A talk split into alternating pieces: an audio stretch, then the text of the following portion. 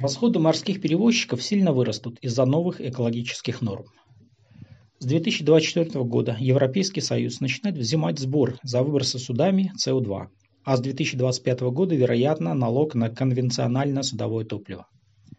Дрю Рай рассчитал, как эти меры повлияют на себестоимость судоходных операций на маршруте из Азии в Северную Европу.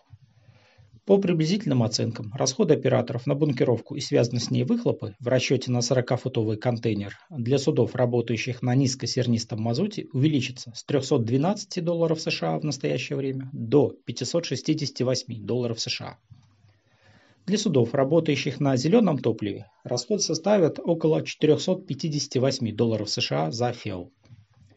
Это означает, что ужесточение экологических норм приведет к заметному увеличению расходов перевозчиков, а следовательно и грузовладельцев.